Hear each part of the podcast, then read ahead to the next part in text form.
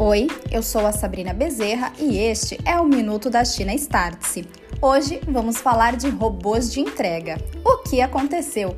O governo de Pequim autorizou que as entregas da Didi, Meituan e Neolix sejam feitas por robôs.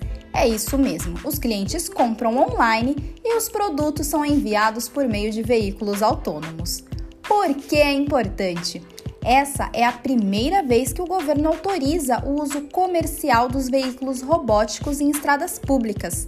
Antes, os testes de veículos autônomos eram feitos de forma limitada, como por exemplo em áreas de campos universitários e industriais. E por que você precisa saber disso? A tecnologia de veículos autônomos tem se mostrado uma tendência mundial e tem ganhado aí destaque também no mercado de logística.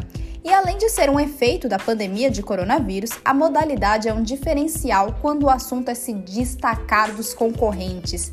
E aí, será que entrega feita por robô será o futuro da logística? Vamos acompanhar. E quer saber mais sobre isso? Tem artigo sobre o tema na nossa plataforma app.startse.com e confira também a live A Hora da China, toda terça-feira às nove da noite nas nossas redes. Até mais!